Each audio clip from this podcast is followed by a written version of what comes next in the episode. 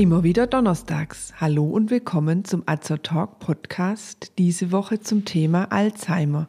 Ich bin Tina, ich bin Apothekerin und Azer Talk ist das rezeptfreie und gut wirksame Format von Azerta.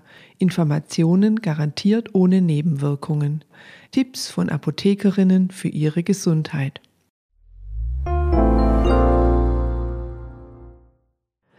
Hast du etwa Alzheimer? Ist ein Spruch, den Sie wie ich vielleicht schon einmal lapidar dahingesagt haben, wenn Ihr Partner mal wieder einen Termin vergessen oder den Autoschlüssel verlegt hat. Eine solche Vergesslichkeit, wenn sie ab und zu auftritt, ist ganz normal. Vergesslichkeit ist nicht gleich Alzheimer. Alzheimer ist eine Krankheit, und zwar die häufigste Form der Demenz. Wie sie entsteht, wie sie sich äußert ob und was man dagegen tun kann, wollen wir uns in diesem Beitrag anschauen. Doch zunächst, woher kommt der Name? Die Alzheimersche Krankheit, Alzheimer-Demenz oder wie es mit medizinischem Fachausdruck heißt, Morbus Alzheimer, verdankt ihren Namen dem bayerischen Psychiater und Neuropathologen Alois Alzheimer, der diese Erkrankung im Jahr 1906 erstmals beschrieb.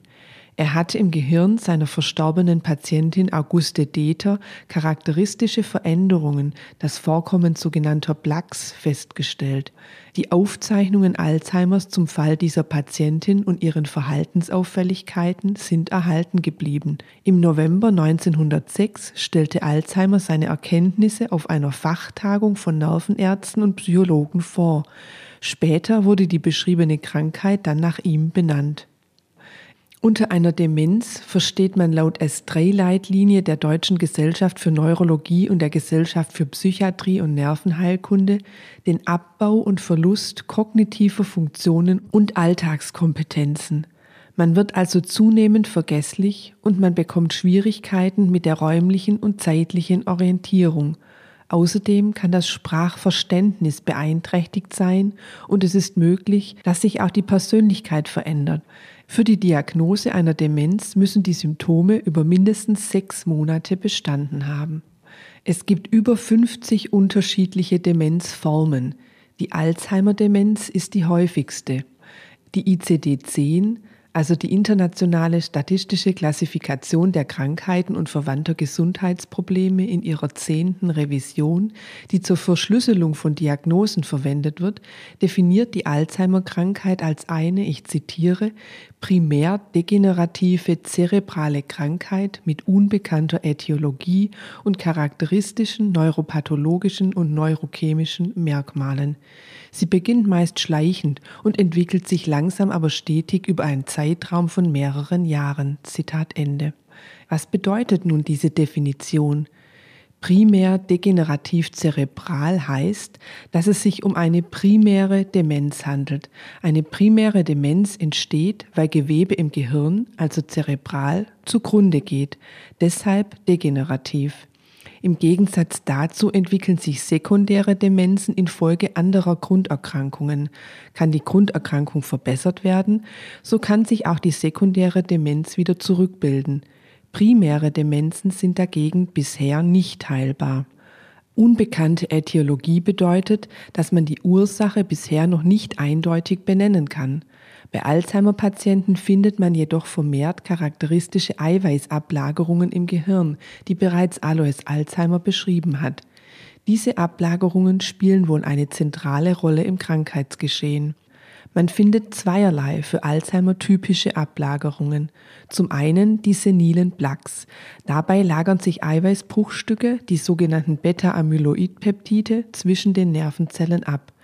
Zum anderen kann man faserförmige Ablagerungen finden, die aus verklumpten und zusammengelagertem Tauprotein bestehen. Die Ablagerungen gehen mit einem Absterben von immer mehr Nervenzellen einher und führen zu Störungen in der Informationsweiterleitung und Verarbeitung. Durch bildgebende Verfahren wie CT, Computertomographie oder MRT, Magnetresonanztomographie kann der fortschreitende Verlust von Nervenzellen als Schrumpfung des Gehirns um bis zu 20 Prozent sichtbar gemacht werden.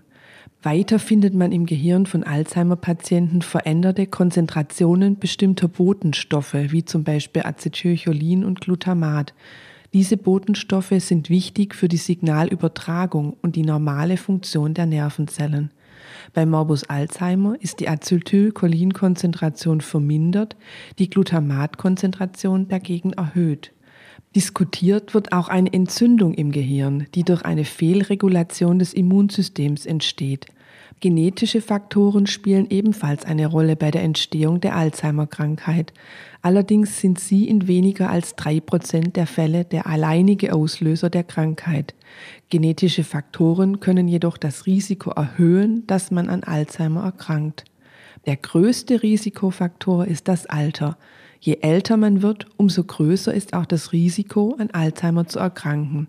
Etwa ein Prozent der über 65-Jährigen sind von der Alzheimer-Krankheit betroffen. Bei den über 80-Jährigen sind es etwa 15 Prozent und bei den über 90-jährigen Menschen ist es fast jeder Dritte. Beide Geschlechter sind gleich anfällig. Da Frauen derzeit im Schnitt eine etwa sechs Jahre längere Lebenserwartung haben, sind zahlenmäßig mehr Alzheimer-Patienten weiblich. Nach Schätzungen leiden in Deutschland derzeit ca. 700.000 Menschen an Alzheimer-Demenz. Wie zeigt sich eine Alzheimer-Erkrankung? Die Demenz entwickelt sich langsam und schleichend. Dabei sind die Symptome individuell sehr unterschiedlich ausgeprägt. Es kommt zu Störungen des Gedächtnisses, meist zunächst des Kurzzeit, in späteren Stadien auch des Langzeitgedächtnisses, der Sprache, des planerischen Denkens und Handelns, der Wahrnehmung, der Alltagskompetenz und der örtlichen und zeitlichen Orientierung. Ein Betroffener wiederholt beispielsweise ständig die gleichen Fragen. Er kann die Waschmaschine nicht mehr korrekt bedienen, hat Wortfindungsstörungen, findet plötzlich die Teller im Küchenschrank nicht mehr oder legt sein Portemonnaie in den Kühlschrank. Er kann aber auch übertrieben misstrauisch oder gar aggressiv werden. In der Anfangsphase fällt es Betroffenen meist noch selbst auf, dass sie vergesslicher werden und Alltagsentscheidungen nicht mehr wie gewohnt treffen können. Dies kann zu weiteren Reaktionen wie Wut, Scham oder Frustration führen und der Betroffene zieht sich weiter aus seinem sozialen Umfeld zurück. Wichtig ist es, eine Alzheimer-Erkrankung möglichst frühzeitig zu erkennen, denn die verfügbaren Medikamente wirken zu Beginn der Krankheit am besten. Alzheimer ist zwar nicht heilbar, Medikamente können aber zur Stabilisierung der geistigen Leistungsfähigkeit beitragen. Es gibt Alzheimer-Fragebögen zur Früherkennung. Hier werden Fragen gestellt, wie beispielsweise, haben Sie wiederholt Orientierungsprobleme in Ihrer vertrauten Umgebung? Oder fällt es Ihnen schwer, aktiv an einem Gespräch teilzunehmen oder einer Unterhaltung zu folgen? Diese Fragebögen können aber nur erste Hinweise auf das Vorliegen einer Demenz geben. Eine Diagnose muss immer beim Arzt gestellt werden. Der Arzt führt eine detaillierte Anamnese und eine körperliche Untersuchung durch. Standardisierte Tests geben Auskunft über die intellektuellen Leistungen und Fähigkeiten. Beispielsweise kann mit dem Uhrentest nach Suhlmann, bei dem der Betroffene das Ziffernblatt einer Uhr mit einer vorgegebenen Uhrzeit zeichnen soll, ein erster Eindruck über die Gedächtnisfunktion gewonnen werden. Andere Ursachen für die Vergesslichkeit, wie beispielsweise eine Schilddrüsenunterfunktion, können durch Blutuntersuchungen ausgeschlossen werden. Im Gehirnwasser können Biomarker wie Beta-Amyloid oder Tau-Protein, wir erinnern uns an die Eiweißablagerungen, bestimmt werden. Auch bildgebende Verfahren wie CT und MRT kommen zum Einsatz. Was kann man tun, wenn der Arzt die Diagnose Alzheimer stellt? Wir sagten es bereits, heilbar ist Morbus Alzheimer bis heute noch nicht. Es können jedoch Medikamente zur Verbesserung der Gedächtnisleistung und zum Aufhalten des Voranschreitens der Erkrankung eingesetzt werden. Die Medikamente beeinflussen die Veränderung der Konzentration der Botenstoffe Acetylcholin und Glutamat. Cholesterinesterase-Hemmer wie Donezepil, Galantamin oder Rivastigmin bewirken, dass eine größere Menge Acetylcholin zur Verfügung steht, indem sie den Abbau des Botenstoffs Acetylcholin hemmen. Der Glutamat-Antagonist Memantin beeinflusst den Rezeptor des Botenstoffes Glutamat im Gehirn und schützt wahrscheinlich Nervenzellen vor der störenden und schädlichen Dauerstimulation durch den Botenstoff Glutamat. Das Behandlungsergebnis kann individuell sehr unterschiedlich ausfallen. Auch Neben- und Wechselwirkungen sind zu beachten. Zusätzlich werden häufig Medikamente zur Behandlung depressiver Symptome, Schlafstörungen oder zur Behandlung von Verhaltenssymptomen wie beispielsweise Unruhe oder Aggressivität eingesetzt. Als pflanzliche Alternative zur Unterstützung des Gedächtnisses ist immer wieder ein Ginkgo biloba-Extrakt im Gespräch. Ob er tatsächlich hilft, ist umstritten. Laut Leitlinie kann ein Einsatz erwogen werden, allerdings sollte vor der Behandlung untersucht werden, ob der Patient an Gerinnungsstörungen leidet, da es Hinweise auf eine erhöhte Blutungsneigung bei der Einnahme von Ginkgo-Präparaten gibt. Im November 2022 wurde eine Studie veröffentlicht, dass der Antikörper Lecanemab das Fortschreiten von Alzheimer verlangsamen kann. Der Antikörper soll im Gehirn der PatientInnen das Eiweiß Beta-Amyloid einfangen. Nach weiteren Prüfungen soll das Medikament bis Ende März 2023 in Europa zugelassen werden. Auch dieses Medikament wird Alzheimer nicht heilen können, aber es verspricht Linderung für Betroffene. In der Zukunft werden weitere Forschungsansätze verfolgt. Einen hohen Stellenwert haben auch nicht medikamentöse Behandlungsformen. Mit Gedächtnistraining durch Puzzles, Wortspiele oder Rechenaufgaben lassen sich kognitive Fähigkeiten stärken. Körperliche Aktivierung durch Physiotherapie, Gymnastik oder Kräftigungsübungen können zur Erhalt der Lebensqualität und Selbstständigkeit beitragen. Auch Ergotherapie, Logopädie und Musik- oder Kunsttherapie sind von Bedeutung. Gemeinsame Aktivitäten wie Gruppenstunden oder gemeinsames Singen kann ebenfalls die Lebensqualität verbessern und gegen soziale Isolation helfen. Ein wichtiger Punkt beim Thema Alzheimer oder Demenz ganz allgemein, den man nicht vernachlässigen sollte, sind die Angehörigen des oder der Betroffenen.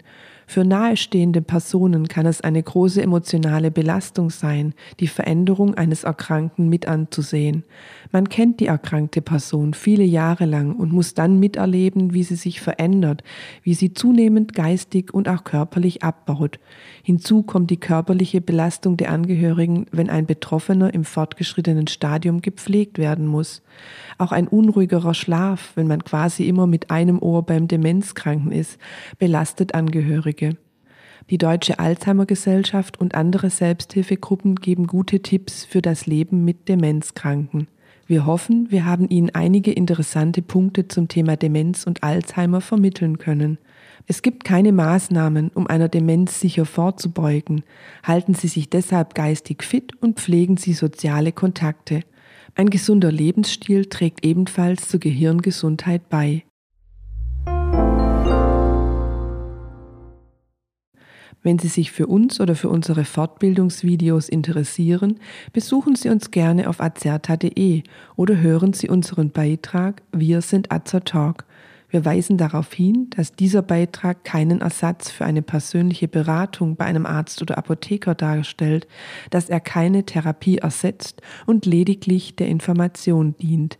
Thematisch erhebt der Beitrag keinen Anspruch auf Vollständigkeit. Vielen Dank fürs Zuhören, empfehlen Sie uns gerne weiter und bis zum nächsten Donnerstag. Bleiben Sie gesund und informiert.